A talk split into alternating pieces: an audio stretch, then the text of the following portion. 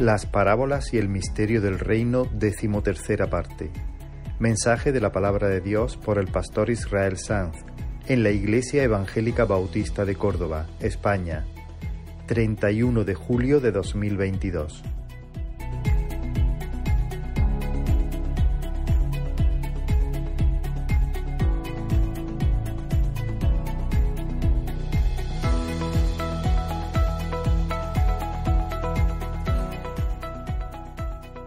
De tanto en tanto, los que tienen brackets tienen que ir al dentista para que le den alguna vueltecita al aparatito ese, ¿no?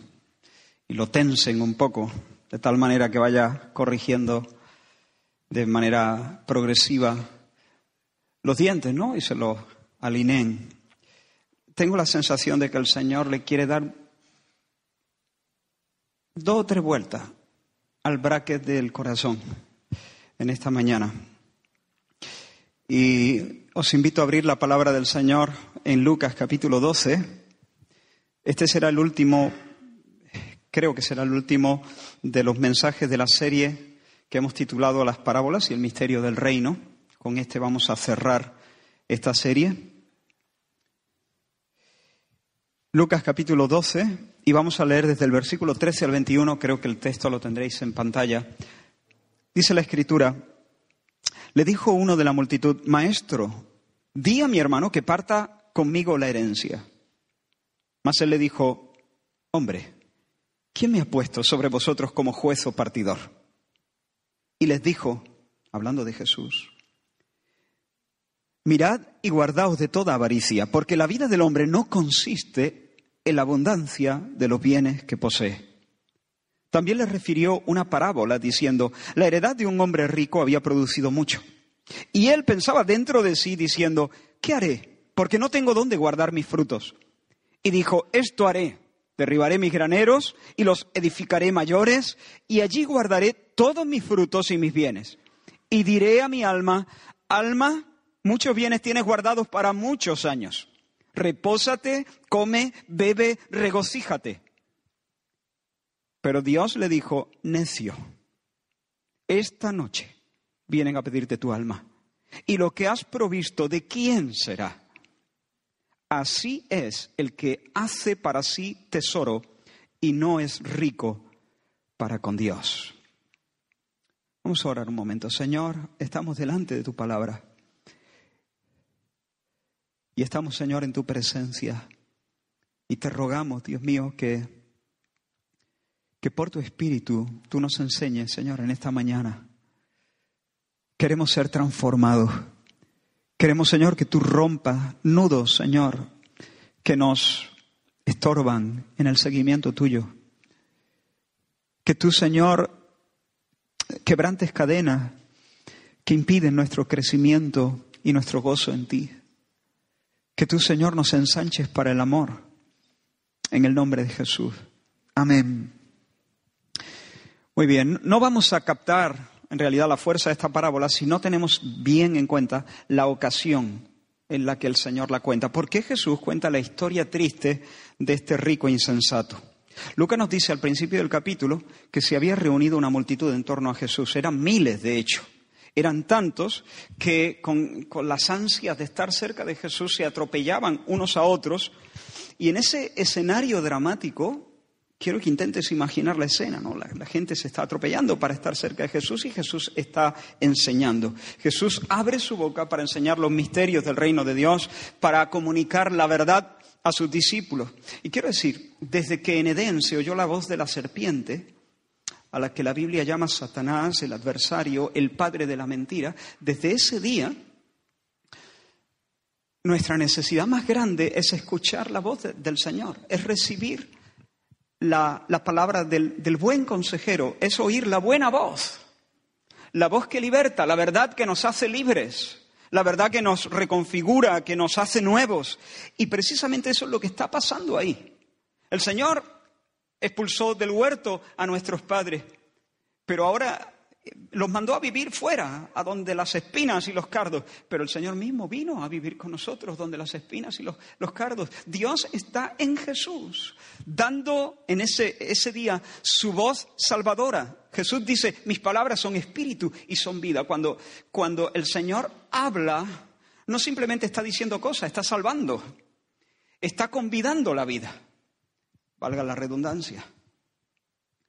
Así que el Señor está hablando, revelando misterios, enderezando cosas, arreglando entuertos de, los corazones.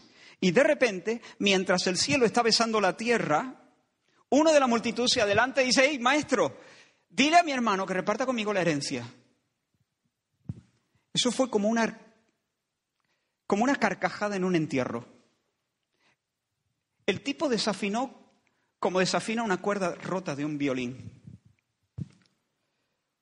Sí, por supuesto, Jesús era un maestro. Y sí, es verdad, en algunas ocasiones, para resolver conflictos como estos, se echaba mano de los rabinos. Y sí, probablemente este hombre tenía derecho a recibir una parte de la herencia. Estupendo. Pero este pedido, en este momento, aquí, ahora, no pega ni con cola. Está fuera de lugar completamente. Jesús con sus palabras está comunicando la vida del cielo a los que están escuchando. Jesús está desplegando el corazón del Padre. Jesús está estableciendo su reino. Jesús está repartiendo primogenituras, por así decirlo. Pero este Saúl no quiere primogenituras, quiere un plato de lenteja. Él quiere saber, él quiere tener la parte que le toca de la finca de sus padres muertos. Eso es lo que quiere. El Dios inmenso hablando. El Dios a quien la palabra llama admirable consejero, príncipe de paz. El Dios inmenso presente. Y a este hombre no se le ocurre otra cosa que hacerlo concursar en un conflicto legal relacionado con una herencia en la que se reparten cosas.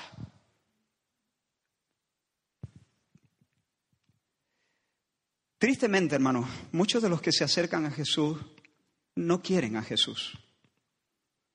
No quieren la vida que el Señor da con sus palabras. Muchos de los que buscan a Dios en realidad en el fondo no buscan a Dios, buscan las cosas que creen que pueden tener si Dios está de su lado.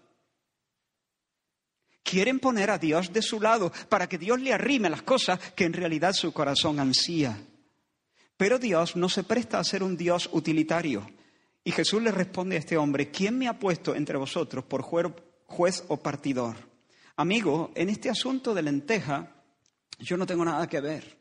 A mí esto no me incumbe. Hay funcionarios, hay jueces, hay magistrados que pueden dirimir estas cuestiones. Yo no he sido enviado por el Padre a arbitrar el reparto de casas, de tierras, de fincas, de yuntas, ni de cosas de esas. Mi tarea es otra. Yo he sido enviado por el Padre para instaurar el reino de los cielos, para transformar los corazones, para hacerlos renacer a una esperanza viva. Sí, Sí, mi ministerio tiene que ver con herencia, pero hacer los corazones renacer para una herencia incorruptible, incontaminada, inmarcesible, reservada en el cielo, para todos aquellos que se acercan a mí para oír con fe, que me buscan porque me quieren. Ahora, Jesús le responde, no, no voy a hablar con tu hermano. Pero no quiero que nadie se imagine a Jesús hablando en tono borde, en tono antipático, mandando a paseo a ese hombre desubicado. No, no, no. Jesús es el Salvador. Y a salvar se pone, hermano, a salvar se pone. Jesús se arremanga aquí, porque él ve la tara fatal del corazón de ese hombre y enseguida se lanza a su rescate, a su rescate y a nuestro rescate. Jesús no pasa de ese hombre, Jesús se pringa se pone a ministrar, se pone a desenmascarar el engaño de la riqueza. ¿Cuál es el engaño de la riqueza? La Biblia habla del engaño de la riqueza. ¿Cuál es? ¿Cuál es el engaño? Exactamente cuál es el engaño de la riqueza. Es necesario entender que el engaño de la riqueza no es pensar que las riquezas son buenas. Es decir, el que piensa que el dinero es un bien no ha sido engañado porque está en lo cierto. El dinero es un bien. El dinero es un bien útil. Un sueldo mayor es un bien. Una parcela de tierra es un bien. Un coche es un bien.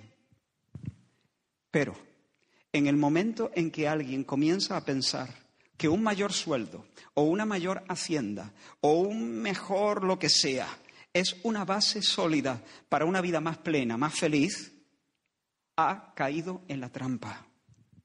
Ese es el engaño de la riqueza. Job dice unas palabras que describen perfectamente lo que sería morder el, anzuelo, caer en el timo de la riqueza. Mira lo que dice Job en el capítulo 31, dice, Señor, está, está hablando con Dios, y dice, si puse en el oro mi esperanza y dije al oro, mi confianza eres tú, si me alegré de que mis riquezas se multiplicasen y de que mi mano hallase mucho, y un poco más adelante dice, esto sería maldad juzgada porque habría negado al Dios soberano. Entonces, el engaño de las riquezas es exactamente eso, basar la alegría, basar la esperanza en la riqueza. Basar la alegría y la esperanza y la seguridad en la riqueza sería una maldad. ¿Por qué? Porque sería un descarte de Dios, sería un desplazar a Dios, sería, como dice Job, una negación. Habría negado al Dios soberano, porque es el Dios soberano, el único manantial de alegría, de seguridad, de placer y de verdadera satisfacción. David habla del impío en estos términos. En el Salmo 52 dice, He aquí el hombre que no puso a Dios por su fortaleza. Ese es el impío. El, he aquí el hombre que no puso a Dios por su fortaleza, sino que confió en la multitud de su riqueza. Y un poquito más adelante añade, pero yo estoy como un olivo verde en la casa de Dios. En la misericordia de Dios confío eternamente y para siempre. No se puede servir, no se puede honrar a dos señores, no se puede confiar en Dios y en las riquezas. No se puede hallar el manantial del, del, placer, del deleite en Dios y al mismo tiempo en la riqueza, en el dinero. Hermanos, yo creo que es sabio que en la medida de lo posible, no siempre es posible, pero en la medida de lo posible, procuremos tener algo ahorrado a fin de hacer frente a imprevistos que se pueden presentar. Sin embargo, mira lo que leí Escucha lo que leí durante la semana en una publicación financiera. Fui buscando bueno, algún ejemplo y me, me encontré con esto. Dice, un colchón financiero es tu salvavidas, igual que una red de seguridad para un trapecista. En momentos como los de la actual situación económica se hace más que imprescindible un buen colchón. Incluso si tienes unos ingresos fijos, es increíble la tranquilidad que proporciona tener tus gastos cubiertos durante un año. Lógicamente, cuanto mayor sea tu colchón, mayor será tu tranquilidad. A ver, no quiero ser hipercrítico con estas palabras. Entiendo en el contexto en el que se dicen, revista financiera, hablando de temas económicos, y en buena medida, insisto, creo que es sabio, creo que es prudente conducirse de este modo, tener algo ahorrado, siempre que se pueda. Pero eso es una cosa y otra cosa es radicar nuestra tranquilidad, como lo llama él, incluso tranquilidad financiera en tener ahorro. Radicar nuestra tranquilidad en, nuestro colchón de ahorro es negar al Dios soberano. Es maldad. Un colchón financiero nunca puede salvarnos la vida. Llamarlo salvavidas, bueno, vale, acepto, entiendo. Pero en todo caso, como mucho puede librarnos de alguna crisis, de, alguna quiebra financiera, pero salvarnos la vida, no, hermano, la vida es otra cosa. Como dice Jesús en este mismo pasaje, la vida es más que el alimento, el cuerpo es más que, que, el vestido. Como dice el Señor, y lo hemos leído, la vida del hombre no consiste en la abundancia de los bienes que posee.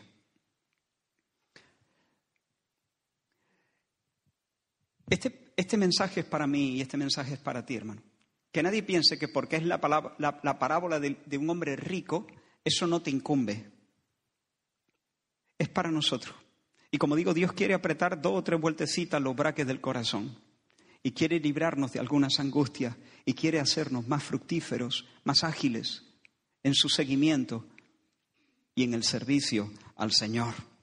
Lo que hace que la vida sea vida, lo que hace es decir al alma, esto es vida. No es el monto de bienes que poseemos. ¿Dónde entonces radica la vida? ¿Dónde radica la vida? Si la vida del hombre no consiste en los bienes que posee, entonces ¿en qué consiste? Y esta es la vida, dijo Jesús. Y esta es la vida eterna. En esto consiste la vida eterna. De esto va la vida. Que te conozcan a ti, el único Dios verdadero, y a Jesucristo, a quien has enviado. La vida consiste en andar con Dios. La vida verdadera radica en la solemne experiencia de conversar con Dios.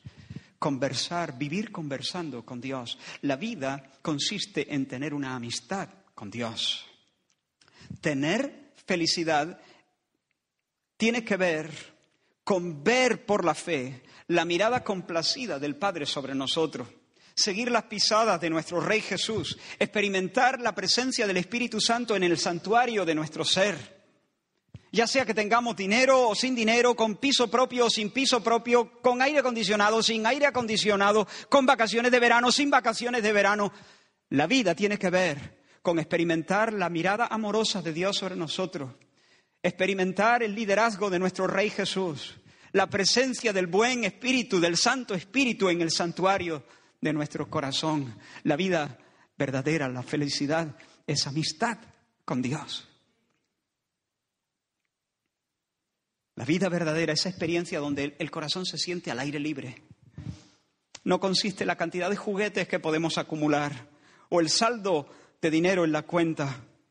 Y por eso mismo Jesús se da cuenta que este, que este hombre está funcionando bajo esa premisa. Esa es la cosmovisión en la cual está encerrado esa alma chica y quiere librarlo. Y le dice, amigo, y le dice a sus discípulos y a todos los que están allí escuchando, la vida del hombre no consiste en esto. Por lo tanto, guardaos de la avaricia. Guardaos de la avaricia. Escucha bien, hermano. Guardaos de la avaricia. Escucha el clamor del Espíritu Santo a tu corazón en esta mañana. Guardaos Guardaos, guardaos, guardaos de la avaricia. ¿Qué es la avaricia? La avaricia es el deseo desmedido de poseer cosas. Poseer. Deseo desmedido. Ahora, el deseo de poseer no es malo. El deseo desmedido de poseer sí. El escritor de Hebreos dice en Hebreos capítulo 13, sean vuestras costumbres sin avaricia, sean vuestras costumbres sin avaricia, contentos con, los que, con lo que tenéis ahora, porque Él dijo, el Señor dijo, no te desampararé ni te dejaré. Hermanos, la Biblia no condena el deseo de prosperar, pero sí condena cuando en nuestro corazón se instala un deseo desordenado de prosperar. Podemos querer. De hecho, queremos cosas. En eso no tiene por qué haber pecado.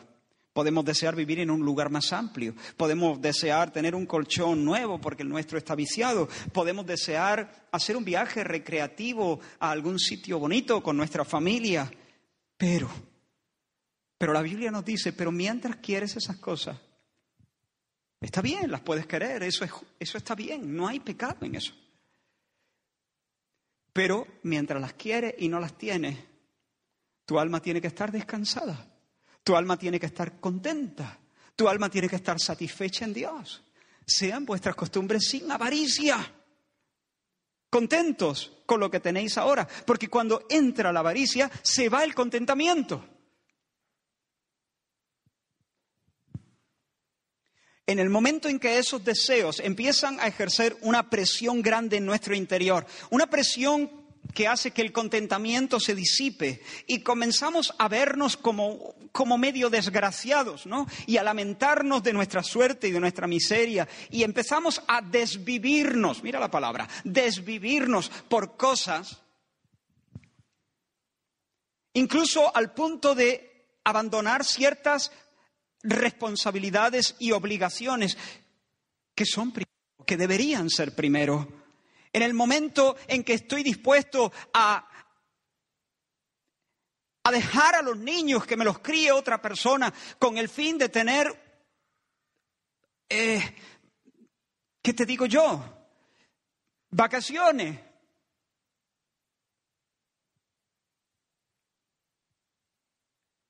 Estoy pecando.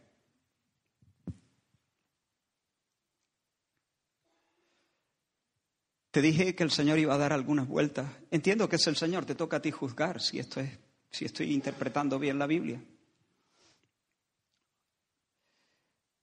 Hay situaciones que son urgentes, que justifican, que justifican el hecho que tengamos que hacer ese tipo de arreglos en la familia. Pero cuando desatiendo mi obligación en la crianza de mi hijo para tener cosas, si es para darle de comer, no hablemos. Pero si es para tener una casita en la costa o si es para tener eh, vacaciones en tal sitio, entonces, amigo, hermano, nos han metido un gol. Hemos caído en el timo de la riqueza. El diablo, que es un trilero, nos ha lanzado a una vida que no es la mejor. No digo que vayamos a ir al infierno, no, no estoy diciendo eso. Pero lo que estoy diciendo es que estamos renunciando a la mejor parte y nos estamos conformando, nos estamos conformando con la lenteja. Decir esto es un poco arriesgado porque la casuística es inmensa, ¿no? Cada persona y cada situación es... Mira que yo no estoy diciendo quiero matizar, quiero ser cuidadoso, ¿no? Pero no puedo matizarlo todo, hermano. A veces uno tiene que lanzarlo y que cada uno pille lo que pueda, ¿no? Pero mira, no estoy diciendo que si los dos trabajan están pecando, no estoy diciendo eso. Estoy diciendo que si por tener cosas la familia prefiere Em, delegar la crianza. No es que algunas veces la madre o, no, se puede encargar de... No estoy diciendo eso, sino que, digamos, por defecto, escogen para tener un nivel de vida mm, como se nos vende, como se nos propone, sacrificando la crianza de nuestros hijos. Entonces creo que el diablo nos ha metido un gol, hemos caído en el engaño de la riqueza. La vida del hombre no consiste en eso. La vida del hombre no consiste en tener un piso en la playa, la vida del hombre no consiste en tener coche, la vida del hombre no consiste en tener un saldo en la cuenta, la vida del hombre no consiste en irse de vacaciones, la vida del hombre es otra cosa.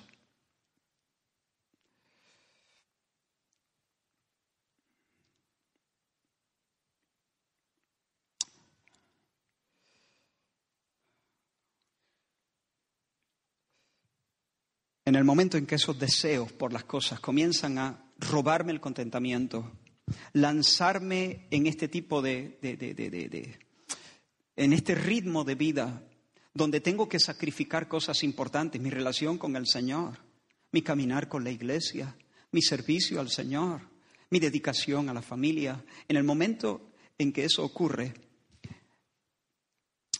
la avaricia se ha hecho con mi corazón, se ha hecho fuerte en mi corazón. Dios ha dejado de ser mi descanso y mi placer y he comenzado a mirar las cosas con más amor, con un amor inapropiado. He llegado a pensar que son mis salvavidas, como una red para un trapecista. He, llegado a pensar de las cosas que son lo que sostienen mi gozo, lo que me dan identidad, lo que me da seguridad, la copa de mi placer y mi gloria. Y hermano Jesús con estas palabras está queriendo desmontar, descalabrar la visión equivocada de los que le escuchan.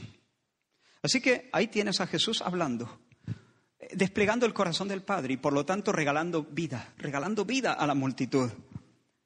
Pero un hombre profano no quiere vida eterna, quiere la parte de la herencia que le corresponde.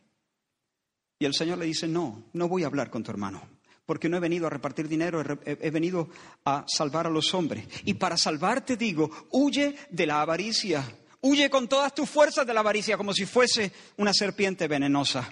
Porque la afición al dinero no solamente no da la felicidad, es que la estorba, la estorba. Porque la, la afición al dinero, el amor al dinero nos estropea, nos estropea para lo mejor y lo verdadero. Y en ese contexto, es cuando Jesús cuenta la parábola. Y dice, la heredad de un hombre rico había producido mucho. Quiero preguntarte, ¿por qué la heredad de un hombre rico había producido mucho? ¿Por qué? ¿Cuál es la causa? Bueno, preparó bien el terreno, sembró buena semilla, mantuvo a raya a los, a los cuervos, pero finalmente, ¿cuál es la respuesta? ¿Cuál es la causa última? ¿Por qué alguien tiene una buena cosecha? Dios. Dios. Dios fue quien en su bondad envió la lluvia, hizo salir el sol cada mañana. Es Dios, como dice la Escritura, quien da a todos vida y aliento y todas las cosas. O como dice Pablo, Él da semilla al que siembra y pan al que come. O como dijo el rey David, las riquezas y la gloria proceden de ti. La última causa de un campo preñado de trigo es la generosa providencia de Dios, que a pesar de nuestra soberbia y a pesar de nuestros desprecios, nos bendice y nos ofrece este tipo de regalos. Y nos ofrece cosecha y nos da cosas buenas y nos las da como, se como le dio a veces a Judas el pan de la amistad, ¿no? Judas, que estaba pensando en traicionarlo, y va Jesús y le moja el pan en la salsa y le da el bocado a los amigos, para los amigos, el bocado de la amistad. Y a veces Dios a veces no. Todos los días Dios da cosechas y bendiciones a gente que no está pensando en Él. Una cosecha grande es como un bocado de la amistad, es como un pan mojado en la salsa. Quiero preguntarte, ¿tú ves el gesto de bondad del Señor detrás de los contratos que cierra? ¿Detrás de los presupuestos que te aceptan? ¿Detrás de la venta que hace? ¿Detrás del sueldo que gana? ¿Ves ¿Ves la amistad de Dios, el gesto de Dios, la sonrisa de Dios, el toque de Dios, el beso suyo? Ahora, ¿qué tendría que haber hecho este hombre ante la hermosa visión de un mar de trigo delante de sus ojos? ¿Qué tendría que haber hecho? Orar, orar, orar, porque la vida es orar. La vida es conversar con Dios, la vida es caminar con Dios, caminar con Dios. Así definió eh, Moisés en el Génesis la vida de Enoch. Caminó, caminó con Dios, conversó con Dios, vivió una vida orante de amistad con Dios. Este hombre debía haber hecho eso, orar, conversar, caminar con Dios entre las espigas, encomendar al Señor su camino planificar todo corandeo delante de Dios, delante de sus ojos. Debería haber alzado la vista, glorificado a Dios y darle gracias. Debería haber reconocido sus bendiciones, haber temblado de gratitud y haberse explayado en adoración. Pero en lugar de desplegarse en alabanza, se replegó. Se quedó a solas consigo mismo, hablando para sí, pensando para sí, encorvado sobre su propio ombligo. Y concluyó, cuando vio, cuando, cuando vio ese campo, ya se imaginó los graneros llenos y dijo, tengo todo lo que necesito para ser feliz. Me siento seguro. Mira lo que dijo el salmista en el Salmo 62, dice, alma mía, en Dios solamente reposa, porque de Él es mi esperanza. Él solamente es mi roca y mi salvación. Alma mía, en Dios solamente reposa, porque solo de Él es mi esperanza, solo Él es mi roca y mi salvación. Mira lo que dijo este granjero. Alma mía, reposa en la contemplación de los bienes que tienes guardados. Alma mía, muchos bienes tienes guardados para muchos años. Repósate, come, bebe, regocíjate. ¿Te das cuenta de la diferencia? Son dos universos distintos. Este hombre ve que tiene la alcancía llena y dijo, estoy seguro y ahora a disfrutar. Y soñó con años de holgura, descansando en el colchón de sus ahorros. Pero hermanos, el Señor dijo que ignoraba que esa sería su última tarde sobre la tierra. El buitre de la muerte estaba planeando en círculos sobre su cabeza mientras él se felicitaba a sí mismo por su cosecha. Y horas después su cuerpo se quedó sin pulso y se fue enfriando sobre una cama seguramente lujosa, mientras su alma era llamada a comparecer desnuda en la presencia del Señor de los Espíritus.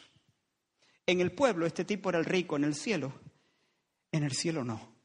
En el cielo era un pobre, miserable, desventurado, un hombre vacío, un hombre digno de lástima.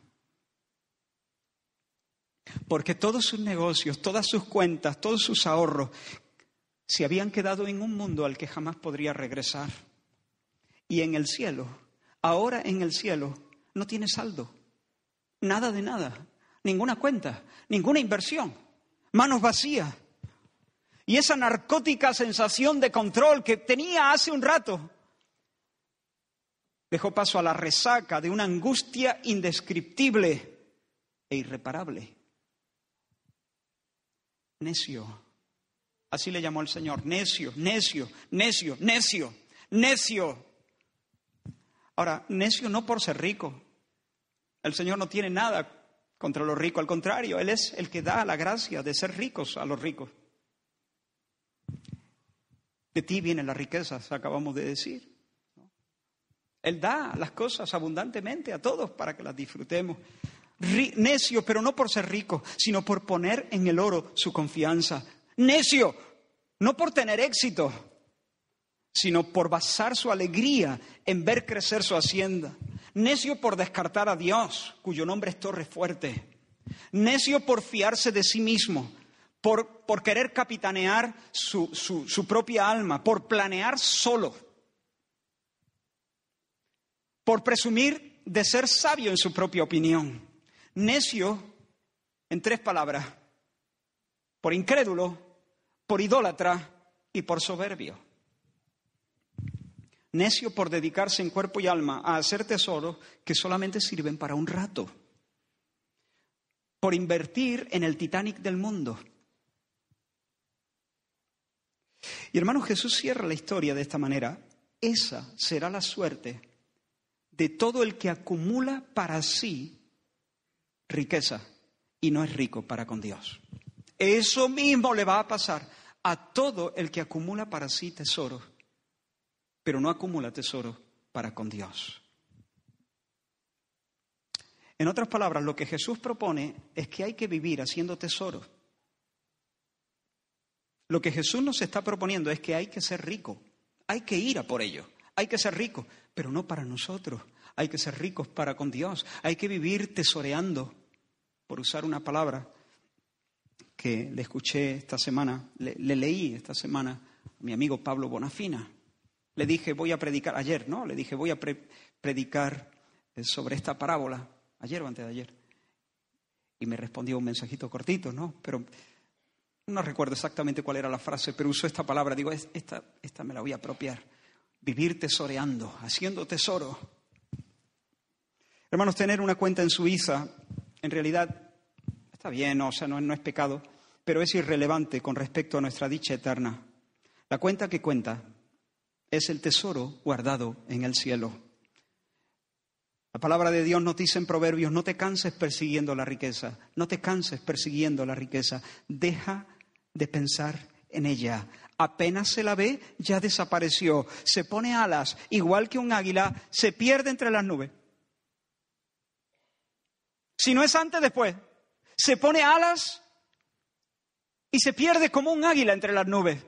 Si no es durante esta vida, ocurre en el momento de la muerte. Porque la mortaja no tiene bolsillo. No te canses persiguiendo la riqueza.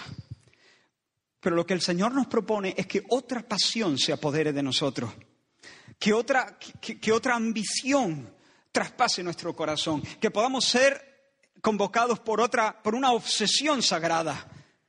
Mira cómo el Señor sigue, no, no, lo hemos leído, pero son las palabras que siguen a este relato.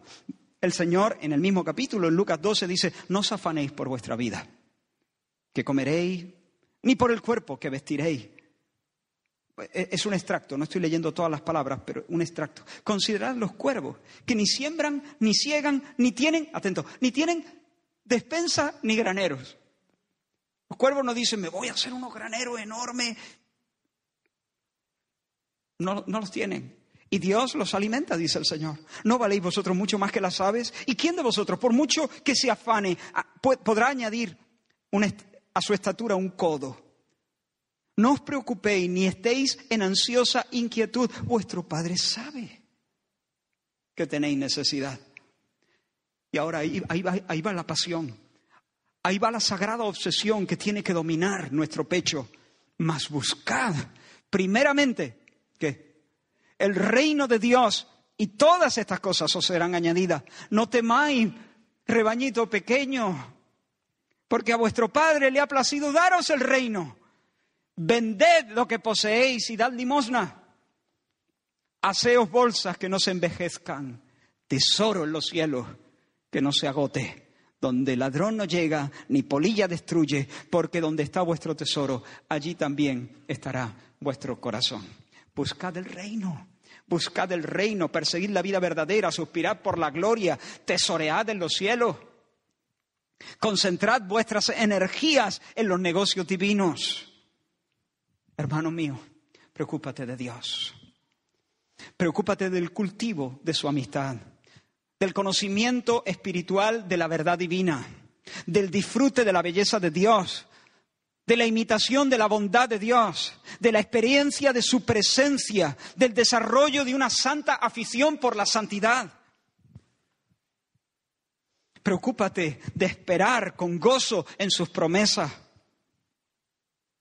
Busca el imperio del Espíritu Santo en tu corazón. Busca una tierna complicidad con Dios en el adelanto de la causa del reino de los cielos.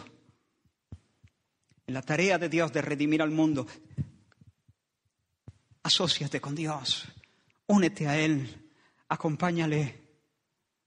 Liga tu corazón al suyo.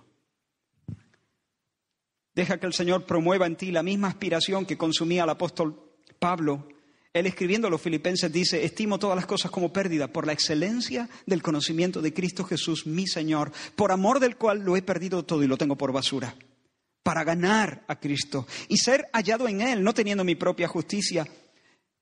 Él dice, todo lo dejo, todo lo postergo, todo lo relego a fin de conocerle y el poder de su resurrección y la participación de sus padecimientos, llegando a ser semejante a Él en su muerte y hermanos, cuando alguien es traspasado por esta pasión, cuando alguien tiene la meta de configurarse a la muerte y a la resurrección de Cristo, cuando alguien tiene la meta de conocerle y participar, todo lo participable con Él, el dinero y las posesiones vienen a ser herramientas.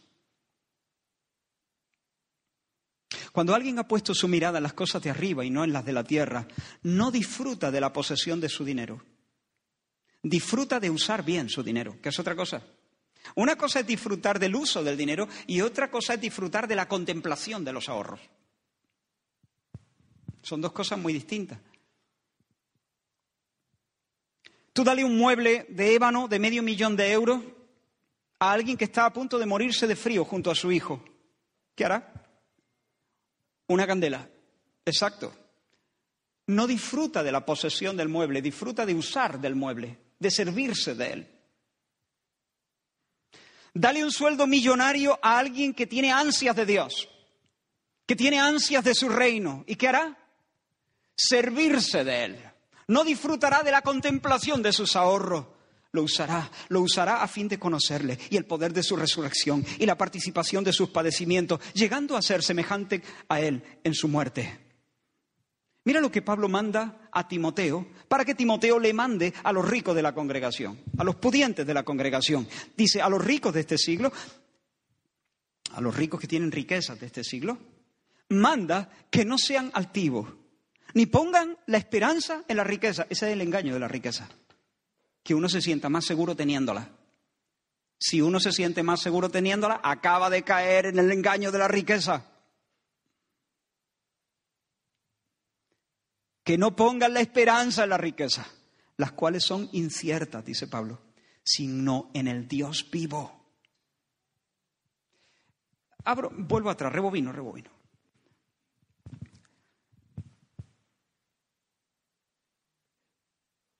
¿Tú cómo te sientes más seguro, con mil euros o con dos mil?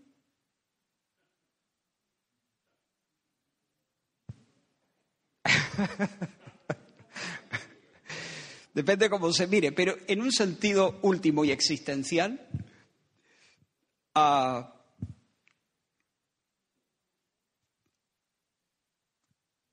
acabo de meter coordenadas, acabo de meter coordenadas que no apelan a la seguridad. Es como si te digo, eh, ¿tú cómo te sientes más seguro? ¿Con una rosa o con un clavel? ¿Entiendes? ¿Con un 3 o con un 4? Eh, ¿Con camisa de raya o con.? Eh, o sea, mm, no, no, no veo la relación, ¿no? No veo la relación. Nuestra seguridad, ¿dónde está? en Dios. Ahora, claro, si miramos otras cosas, pues bueno, si es en, un negocio, si, si, si, si, ya fijamos en cosas concretas, bueno, se puede entender en ciertos contextos, pero en un sentido existencial, al final, ¿dónde está la seguridad? ¿Qué tiene que ver tener dos mil euros con, el latido de tu corazón, con tu estado eterno? ¿Qué tiene que ver? Si existencialmente, en realidad, Claro, si yo me pongo a preguntar, nadie me va a decir, no, pero los 2.000 euros eh, me dan una seguridad. Nadie me va a decir eso. Pero ¿acaso no vivimos de esa manera a veces?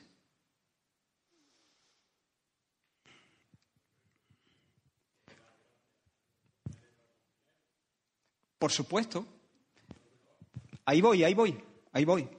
Por eso he dicho antes, el, dinero es un bien. Es un bien. Hay que agradecerlo al Señor. Una hacienda, una tierra es un bien. Un sueldo es un bien. Unas vacaciones es un bien, no es un mal. Por lo tanto, desearlo no es estar enfermo. Desearlo es algo natural.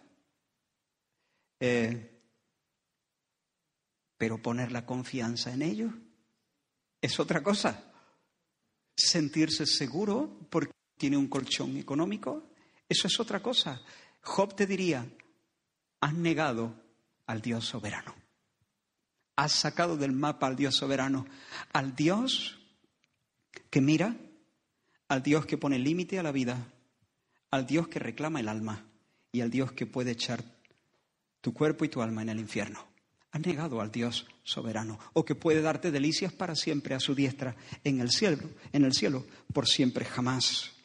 A los ricos de este siglo manda, entonces le dice Pablo a Timoteo, Timoteo, a los ricos diles, diles a los ricos que no sean altivos, que no pongan la esperanza en las riquezas, las cuales son inciertas, sino en el Dios vivo, que da todas las cosas, que nos da todas las cosas en abundancia para que las disfrutemos. Son un bien, son un bien.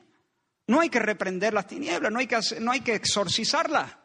No, que las reciban, que las disfruten, pero sigue diciendo que hagan bien, que sean ricos en buenas obras, dadivosos, generosos. Y ahora escucha, atesorando para sí buen fundamento para lo porvenir, que echen mano de la vida eterna. Y no he podido evitar pensar en el árbol del conocimiento de la ciencia del bien y del mal, ese engaño, ese timo que el diablo preparó para nuestros padres. Come, come, come de este, echa mano de este. Echa mano de esta fruta porque entonces la vida abundante va a ser tu posesión. Y echaron mano del conocimiento. Sin embargo, al echar mano del árbol del conocimiento del bien y del mal, ellos estaban menospreciando el otro. ¿El árbol de qué? De la vida. Y aquí Pablo le dice a, a Timoteo, Timoteo, dile a los ricos que echen mano del árbol bueno, por así decirlo. Que echen mano de la vida eterna, que echen mano de la posesión que Dios te ha dado, que no se dejen engañar por el timo de la riqueza, que no coman de la fruta equivocada, porque se van a envenenar, se van a destrozar la vida.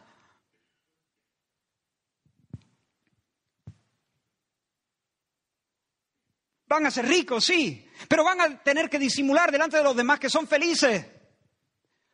Pero no lo serán. Porque la vida del hombre no consiste en la abundancia de los bienes que posee.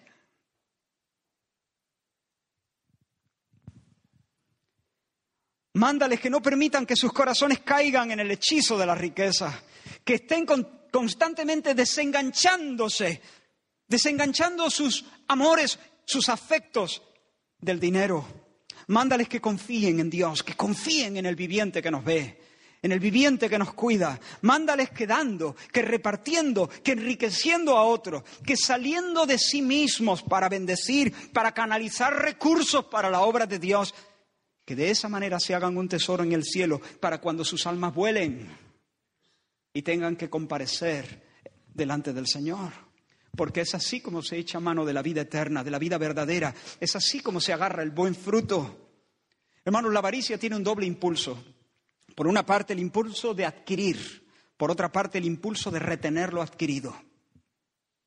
Preocupación por conseguir, dificultad para soltar. Esos son los dos impulsos de la avaricia. Pero el Señor nos llama a vivir justamente en sentido contrario a esto. Sin ansiosa inquietud. No, no viváis en ansiosa inquietud. No viváis en ansiosa inquietud. No, no viváis en ansiosa inquietud por conseguir. Vuestro Padre sabe. Vuestro Padre sabe. Trabaja, sé diligente, busca con moderación, pero no vivas en ansiosa inquietud por conseguir, porque vuestro Padre sabe. Y en segundo lugar, vive bajo una santa disciplina de dar, de soltar, de dar generosamente. Y, y, el Señor nos dice más adelante en este mismo texto, vended lo que poseéis y dad limosna. Lo hemos leído, ¿no? Vended lo que poseéis y dad limosna. Aquí Pablo le dice a Timoteo, dile a los ricos que sean, que hagan el bien, que sean dadivosos, que sean generosos, que den. Ahora, hermanos, quiero aclarar que esta no es la manera de ganarnos el favor de Dios. Esta no es la manera de comprar el reino de los cielos. Esta es la manera de disfrutar del reino de los cielos. Esta es la forma de experimentar el reinado de Cristo. Esta es la forma de conversar con Dios. Esta es la manera de caminar con Dios. Esta es la manera de acompañar a Dios en su misión de redimir el mundo. Esa es la manera de configurarnos a su muerte y a su resurrección, de vivir la vida crucificada y resucitada. Porque hermanos, a Dios se le conoce dando. A Dios se le conoce dando. Porque Dios es el dador. El Espíritu siempre está procediendo en un despliegue de amor, siempre dando. Y el Señor lo que quiere es que le conozcamos y le vamos a conocer mientras vamos con Él, mientras le acompañamos. Él dice, no se alabe el sabio en su sabiduría, ni en su valentía se alabe el valiente, ni el rico se alabe en su riqueza. Alábese en esto el que se hubiere de alabar, en entenderme, en conocerme a mí, que yo soy el Señor, que hago misericordia, juicio y justicia en la tierra, porque estas son las cosas que quiero él hace misericordia, juicio y justicia. Y en la medida en que nosotros, con nuestros recursos, con nuestro dinero, con nuestra hacienda, participamos con Él en dar y hacer bien, misericordia, juicio y justicia, le experimentamos, le conocemos. La relación con Él se hace cada vez más entrañable. Le conocemos acompañándole, como digo. Dar por amor es caminar con Dios, es trabajar con Él bajo el mismo yugo. Y por otra parte es también honrar lo que somos, porque lo que somos es imagen de Dios. Nosotros hemos sido puestos, establecidos por Dios para reflejarle y para representarle. Y dando, le estamos reflejando y le estamos también representando. Miremos de nuevo al rico. Pobre rico, ¿no? Si hubiera entendido que la vida va de otra cosa, de otra cosa, la vida va de otra cosa. Si lo hubiera entendido, él habría celebrado la gran cosecha, la habría celebrado. Y si tú recibes un sueldo mayor, pues celébralo. Celébralo. Pero nunca descanses en él. Celébralo, pero no descanses en él. Este hombre habría celebrado su cosecha, pero no habría puesto en ella sus esperanzas. Habría planificado el uso de sus recursos para proseguir la búsqueda de su pasión.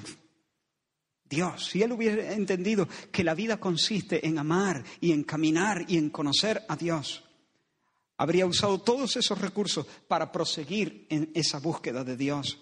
Se habría unido a Dios con todo su caudal en la colosal empresa de edificar el reino de los cielos. Habría dicho, como dijo el joven Jesús a los 12 años, ¿me es necesario estar en qué?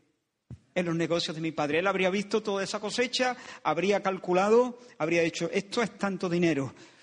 Vale, ya tenemos recursos para hacer los negocios de papá. Habría vivido bien, sin duda, pero sin demasiado lujo, sin excentricidades. Habría muerto en una cama más modesta, seguramente, pero suficiente para sostener su cuerpo sin vida pero habría estado luego en la presencia de los ángeles no como un pobre miserable, desnudo, sino habría estado como, como un auténtico rico en el que habría de ser su mundo de ahí en adelante por los siglos sin fin. Así que voy a ir recogiendo. Jesús está enseñando, comunicando vida. Y un hombre mete un ruido en esa escena y dice, maestro, dile a mi hermano que parta conmigo la herencia. Y Jesús básicamente le dice, yo no soy la persona que tú estás buscando. Yo vengo a dar vida, no dinero. Y vida y dinero son cosas muy distintas. Si quieres dinero, búscate a un juez o a un repartidor de herencia. Si quieres vida, guárdate de la avaricia. Porque la vida del hombre no consiste en la riqueza. Mira, hubo un hombre cuyo sueño fue llenarse los bolsillos, pero cuando murió, toda su herencia quedó cosida a la tierra. Y su corazón quedó allí, en el polvo, porque donde está el tesoro está el corazón. Tesoro y corazón siempre van juntos, se mueven juntos. Pero os digo a todos, sed ricos para con Dios, tesoread para el cielo, haceos tesoros en las alturas, buscad el reino, amad a Dios a las personas y al dinero, al dinero usadlo, usadlo. Hay quienes aman el dinero y usan a las personas, pero el Señor nos dice, ama a las personas y a, a Dios, a Dios primero, a las personas después, a Dios por Dios, a las personas por Dios y al dinero usadlo, usadlo, servíos del dinero. No viváis para acumular, vended, vended. Ahora, esta es una expresión que no se debe entender de manera absoluta. El Señor no nos está diciendo que no podemos tener ni una cosa en propiedad, que tenemos que venderlo todo. No, no es así, no es así. Pero lo, lo está diciendo en este contexto, es decir, no, e, e, en lugar de acumular, ser canales, en lugar de ser almacenes, ser canales. Que corra, que fluya, vended y. Porque a, medida que vivís ese doble movimiento de desprendimiento y servicio, vais a conocer a Dios más de cerca, vais a experimentar la vida y vais a mostrar realmente dónde está vuestro corazón. A mí, hermano, me gustaría pensar que las palabras de Jesús le dieron la vuelta a ese hombre. Rompieron sus esquemas y que experimentó una verdadera conversión de las riquezas a Dios. No lo sé, no sé lo que pasó con ese hombre. Pero lo que sí han sido es que mi corazón y el tuyo, nuestros corazones, sean librados de la trampa mortal de la avaricia, de la trampa mortal del engaño de la riqueza. Oro para que el Señor nos mueva, nos motive, nos estimule de una manera radical, radical a echar mano de la vida eterna y servirnos del dinero para eso. Vende y da, hermano. Quiero, quiero terminar con algunas aplicaciones rápidas. Casi voy a mencionar Casi voy a mencionarla simplemente. No tiene nada de malo, como he dicho varias veces, buscar una buena condición económica y una buena condición social. Eso no es malo. Pero que tu proyecto no sea tener granero lleno. Eso es un mal proyecto. De hecho, es una perversión y un vicio. Si tu campo ha producido mucho, si, si tienes un buen trabajo y tú estás cobrando bien, pues alaba al Señor eleva una alabanza al Dios proveedor. Y luego mira ese montón de dinero y dile, no eres mi salvador, no eres mi refugio, ni eres mi alegría, eres una cosa, eres una cosa inestable de la que me sirvo para proseguir rumbo a la meta que me he trazado, que es conocer a Dios y acompañarle en la tarea de sanar el mundo, de modo que Él sea finalmente glorificado. El Señor es la porción de mi herencia y de mi copa. Y luego ponte, ponte en guardia contra la avaricia. No dejes que tu corazón se endurezca hacia los pobres. No te lances a la adquisición desmesurada de bienes. Ponle freno al afán de obtener capricho tras capricho tras capricho. Hermanos, esto es subjetivo. Esto, aquí no se pueden dar medidas subjetivas. Eh, Seguramente habrá quien, quien pueda ver nuestros estilos de vida y pensar que lo nuestro es un desfase. Y al mismo tiempo nosotros podemos ver los estilos de vida de otros cristianos y escandalizarnos pensando que es un desfase. Yo creo que lo más sabio es no, no, no, hacer este tipo de comparaciones ni jugar a este juego.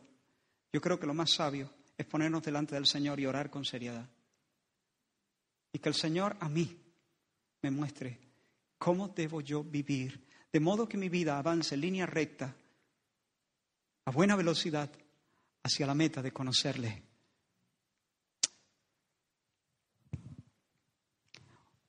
Mortifica el descontento. No resople.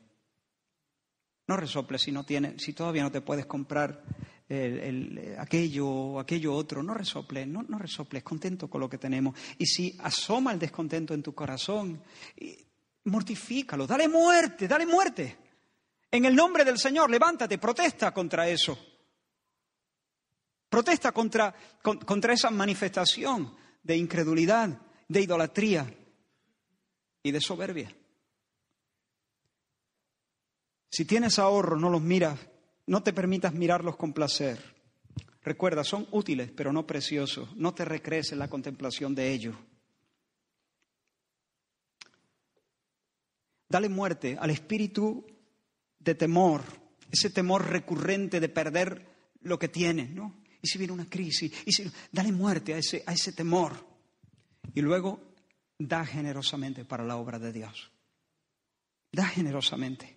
Experimenta que es más bienaventurado dar que recibir. Da. En este texto donde David dice, eh, en relación con la, construcción del templo. Con toda mi fuerza he preparado para la casa de mi Dios oro, plata, bronce, hierro, madera, toda clase de piedras preciosas y piedras de mármol en abundancia. Además de esto, por cuanto, mira, por cuanto tengo mi afecto en la casa de Dios, yo guardo en mi tesoro particular oro y plata que además de todas las cosas que he preparado para la casa del santuario, he dado para la casa de mi Dios. esa ilusión, esa ilusión por dar para la casa del Señor, para la obra del Señor, para los proyectos divinos, para el reino de Dios, para la manifestación de la gloria de Dios en la tierra. Mira, David, como un niño chico, he acumulado muchas cosas para el templo, pero es que yo de mi propio tesoro, también yo no me lo pierdo, no me lo pierdo de mi propio tesoro he guardado un montón de cosas porque tengo mi afecto en la casa de Dios. Y dice la Escritura que viendo ese ejemplo, el, Señor se movió, hubo un, mover del Espíritu Santo en medio del pueblo y dice que los jefes de familia, los príncipes de las tribus de Israel ofrecieron voluntariamente y todo el que tenía piedras preciosas las dio para el tesoro de la casa de Jehová. Esto no es manipulación, esto no es, esto es sencillamente una moción santa del Espíritu del Señor en el corazón de un ser humano que se ha dado cuenta que la vida no consiste en la cantidad de bienes que posee. La seguridad no está en tener piedras preciosas, la seguridad es en tener a Dios. Y a Dios se le conoce y se le tiene participando con Él en su obra y yendo de cerca con Él, pegadito a sus lomos en el camino de la vida. ¿Y qué pasó cuando el pueblo dio voluntariamente? Mira, se alegró el pueblo.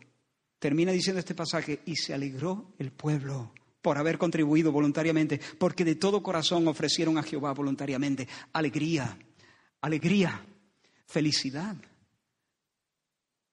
Cuando el Señor nos enseña a dar con corazón sincero, hay un desborde de alegría en nuestros corazones. Quiero dar rápidamente cinco principios que pueden guiar nuestro dar para el Señor. En primer lugar, da voluntariamente. Dice Pablo, cada uno dé como propuso en su corazón, no con tristeza ni por necesidad. Es decir, no, no a regañadientes ni por obligación. Que cuando demos podamos decir, oh Señor, el dar este dinero me ha agradado. Segundo principio, da sistemáticamente, sistemáticamente.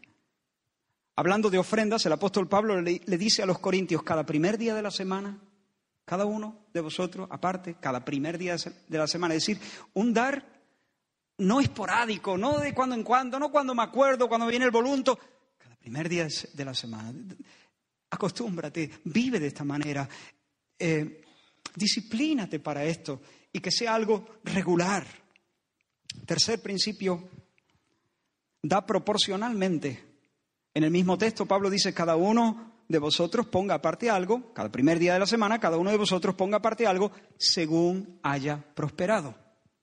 ¿Que Dios te da más? Bueno, pues una proporción, un, monto más grande, eh, proporcional a lo que has recibido. ¿Que tienes menos? Bueno, no puedes dar como antes, porque no tienes tanto. Eh, entonces siempre hay sabiduría, hermano, en dar porcentualmente. Establece un tanto por ciento. Establece un tanto por ciento de, lo que el Señor te, arrima.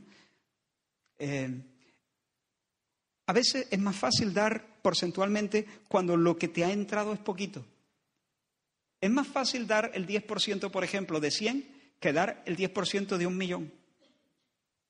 Debería ser al contrario.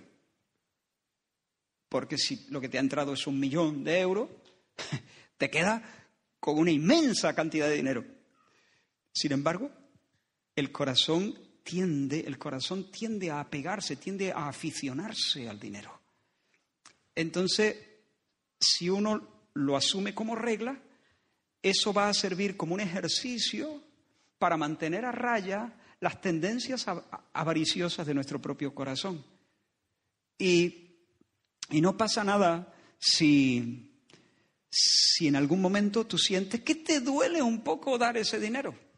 No pasa nada. Si tú quieres echar músculo, también tienes que soportar cierto dolor ¿no? y ciertas agujetas. Si no llevas el músculo al límite, nunca vas a, acrecentar la fuerza y el volumen.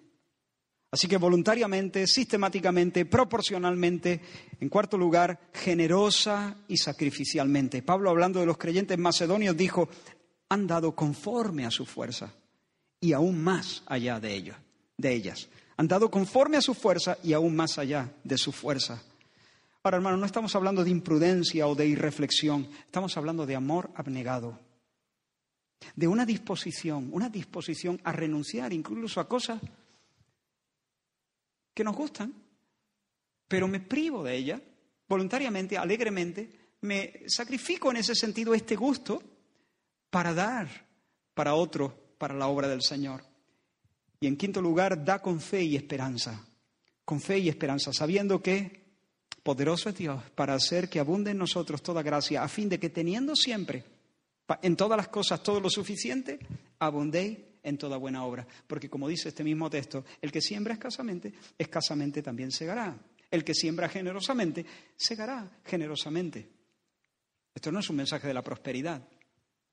Esto es que cuando nosotros participamos en esa dinámica de dar, el Señor nos sigue dando para que nosotros podamos seguir siendo canales de su gracia.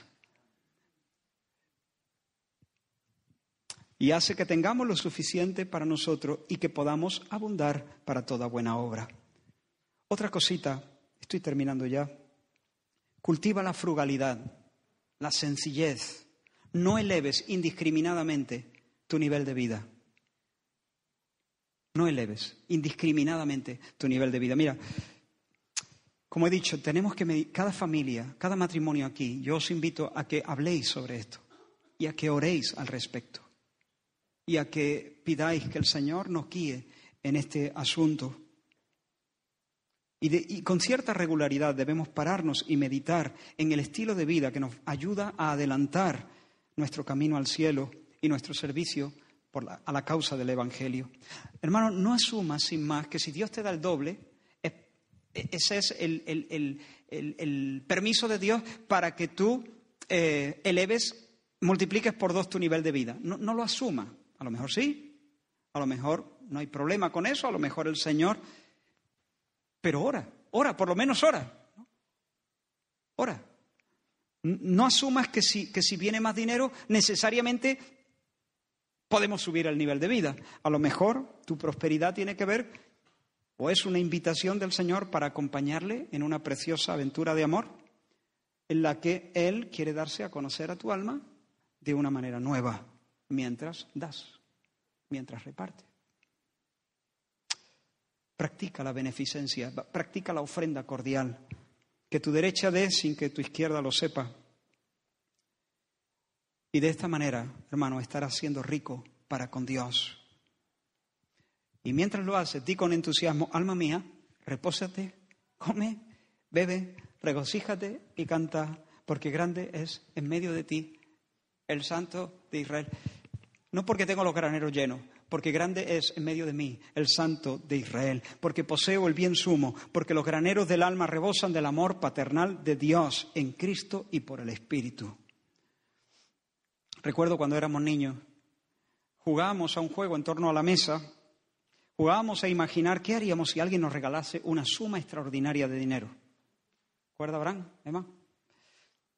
¿Qué haríamos si de repente nos dan? Entonces eran pesetas, ¿no? diez mil de mil de millones de... Pues una cifra que uno no podría calibrar. Y asumo que ese, eh, eso podría, podría haber sido un escenario donde se suscitara o se avivaran codicias necias y dañinas. ¿no? Pero por la influencia de mis padres vino a ser como una especie de espacio de discipulado. Y al fantasear aprendimos primero a separar una ofrenda gigante para la iglesia, que traeríamos, yo qué sé, en un furgón. Y luego construiríamos un edificio para la iglesia, amplio, con todas las prestaciones. Y luego sostendríamos misioneros, nos daba un poco de palo, ¿no? Decir a mi padre, luego los juguetes. No, los misioneros primero, los misioneros primero, ¿no? No sé si siempre lo hacíamos con total sinceridad, pero poco a poco íbamos aprendiendo, ¿no? Íbamos aprendiendo. Lo cierto es que no hace falta una cifra astronómica para proceder de esa forma. Basta con mi sueldo. A otra escala, pero tengo un sueldo ahora. Ahora tengo un sueldo. ¿Ahora qué? Aquello eran palabras, era una ilusión verdadera. ¿De verdad me hace ilusión priorizar en esas cosas? ¿O me voy primero por los juguetes? A ver, a setas no éramos, ¿eh? Terminábamos comprando muchas cosas para nosotros. Pero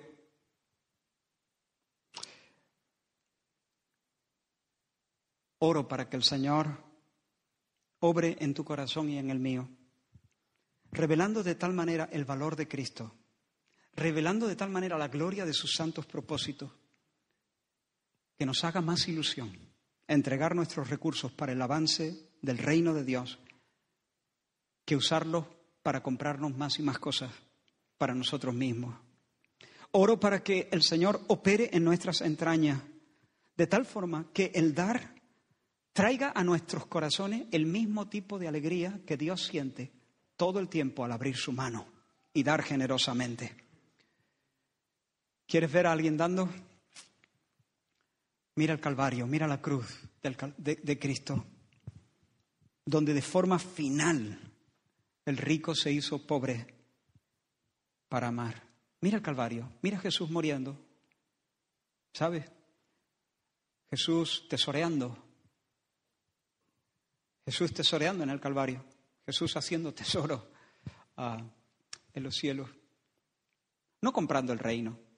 Ya he dicho que tesorear no es comprar el reino, no es comprar el favor de Dios, es experimentar la compañía de Dios, es acompañar a Dios es gozar de Dios, es experimentar el reino. Hermanos, el Señor nos pide que nos arrepintamos si hay codicia, si hay un impulso desordenado a tener y tener. Arrepiéntete porque eso te va a quitar la vida. Eso te va a amargar la fiesta. El Señor nos dice que debemos arrepentirnos si hay codicia y os ruego, por favor, que no echéis este, este, este, mensaje a vuestras espaldas. Señor, ¿hay en mi corazón un deseo desordenado de tener? Si es así, dame lágrimas de arrepentimiento. Señor, ¿hay en mi corazón un deseo desordenado de retener? ¿Soy de puño cerrado? Si es así, Señor, deja que sienta la vergüenza del pecado Deja que, deja que lamente, que lo lamente mucho. Y llévame, Señor, a moverme en un espíritu contrario. ¿Hay en mí, Señor, queja, falta de contentamiento, suspiro mm, ingrato?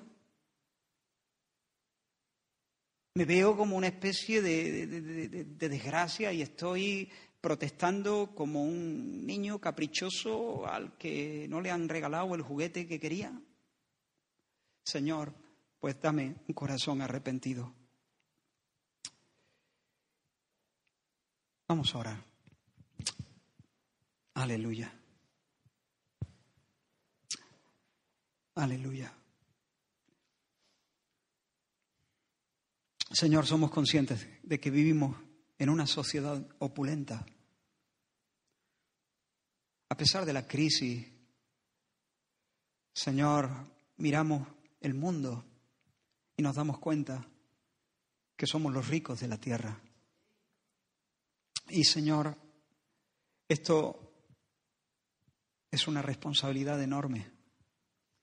Y te pedimos que tú nos calibres, Señor, con tu espíritu. Temo, Señor, estar leyendo estos textos, incluso estar predicándolos y no terminar de verlos claramente. No nos dejes, Señor, hasta que podamos dar la misma nota que tú. Hasta que podamos, Señor, estar afinados con tu corazón. Hasta que podamos vivir y usar nuestro dinero manifestando que realmente tú eres la confianza, la seguridad, el placer, la alegría de nuestros corazones. Que nuestra manera de manejar el dinero demuestre, manifieste, Señor, que hemos entendido que la vida es otra cosa. Y que nuestras almas están satisfechas en ti. Perdónanos, Señor. Perdona nuestras quejas, perdona nuestra codicia. Perdona, Señor, nuestros sueños chicos de riquezas temporales. Señor, queremos prepararnos bien para ese momento donde tú nos reclames, Señor, y nuestra alma vuele a tu presencia. En el nombre de Jesús. Amén. Amén.